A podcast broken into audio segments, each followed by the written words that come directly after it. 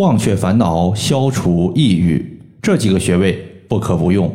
大家好，欢迎收听艾灸治病一百零八招，我是冯明宇。今天呢，我收到一位朋友的反馈，这个朋友他说他从三月份开始艾灸，一直持续到现在，大概呢有四个多月的时间。之前这位朋友他一直有轻度抑郁症的情况，现在呢他之前出现的焦躁。易怒、情绪低落已经通通没有了。那么，抑郁症不仅和自身的状态有关，有的时候呢，它和我们的地理环境可能也有一定的关系。比如说，在去年我就碰到过这样一个患者，他的抑郁症发作呢和地点关系很大。他的老家是四川成都的，他在老家的时候呢，自己的情绪非常的舒畅，也非常的放松，没有抑郁的问题。但是，一到工作地北京。抑郁的情况就特别明显，尤其是情绪低落，心情呢特别的焦躁。抑郁症实际上它是西医的一种说法，在中医里面把抑郁症归属到郁症的一个范畴。那么中医经常说，郁症它的一个发病呢和情志因素有关，尤其是和我们的心、肝、脾三个脏器的功能失调是息息相关的。其中呢，最为密切的就应该和肝有关系。所以，针对此类病症，我们一方面呢需要疏调肝气，调畅个人的情绪；另外一方面，也要适当的补充阳气。今天我们所收到的这位患者的反馈呢，他就是从这两个方面入手，取得了一个比较不错的效果。那么，他究竟了用了什么样的方法和穴位？接下来呢，我们详细说一说。第一个就是疏肝解郁，比如说心情抑郁、情绪不畅，它都属于是身体之中气儿不顺的表现。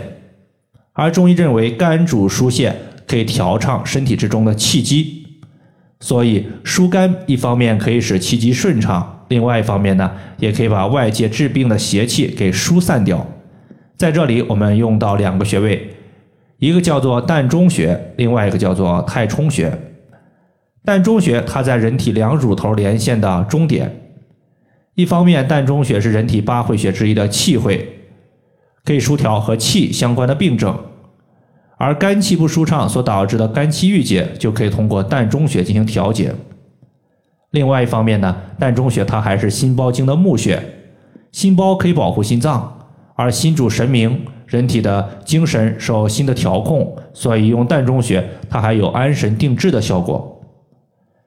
第二个穴位呢是太冲穴，太冲穴作为肝经原穴，和肝相关的一切病症都可以用太冲穴来解决。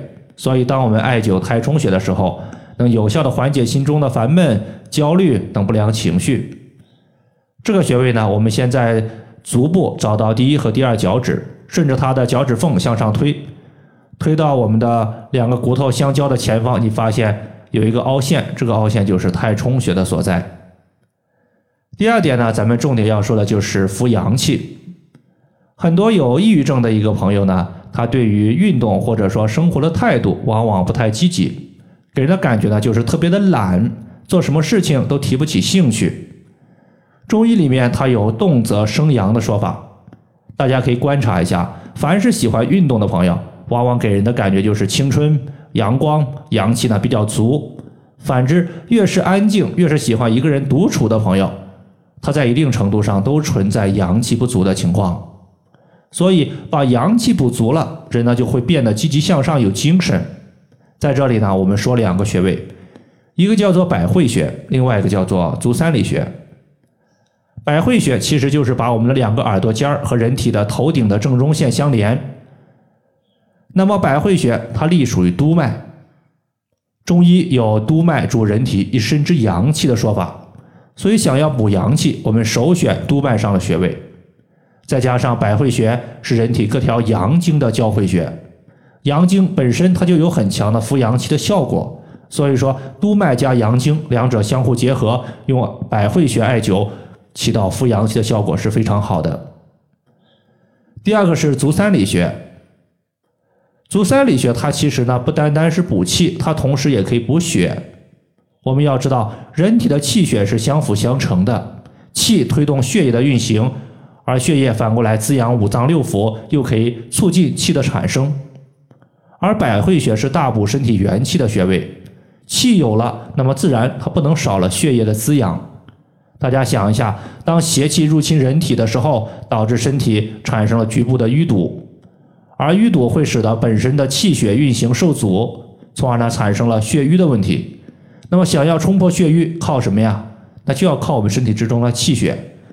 那么百会穴把气补足了，血靠谁？靠足三里穴。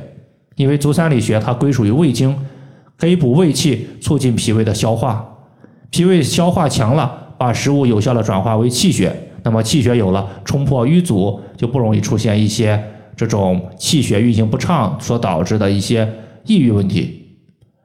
好了，以上的话就是我们今天针对抑郁症所用到的四个穴位，包括百会穴、膻中穴、太冲穴以及我们最后的足三里穴。大家呢可以针对这四个穴位重点艾灸一下。如果大家还有所不明白的，可以关注我的公众账号“冯明宇艾灸”，姓冯的冯，名字的名，下雨的雨。感谢大家的收听，我们下期节目再见。